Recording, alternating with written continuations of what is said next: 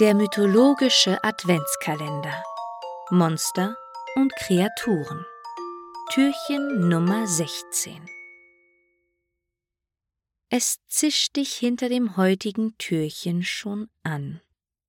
Du sagst dir, ah ja, irgendwas mit Schlangen.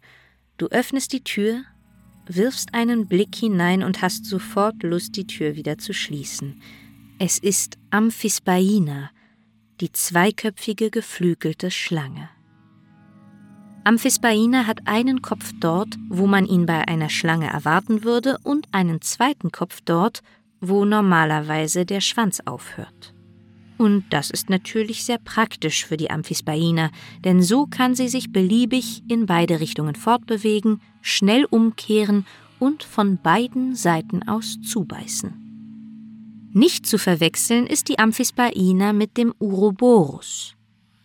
Der Uroboros ist eine Schlange, die sich in den eigenen Schwanz beißt. Und mit sowas, einem Tier, das das eigene Hinterteil im Maul hat, möchte die Amphisbaina bitte auf keinen Fall in einen Topf geworfen werden.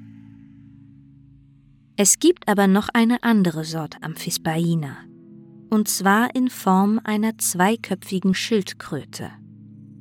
Und diese Amphisbainer Schildkröte hat noch eine extra Besonderheit.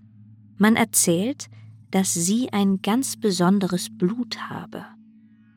Dieses Blut sei sehr klebrig und voller mysteriöser Kraft, denn wenn man der Amphisbainer Schildkröte ein Körperteil oder Glied, zum Beispiel ein Bein, abschneidet, kann man es danach ganz einfach wieder an der Schnittstelle ankleben durch das besondere Blut wächst es einfach wieder zusammen und ist beweglich, als wäre nichts gewesen.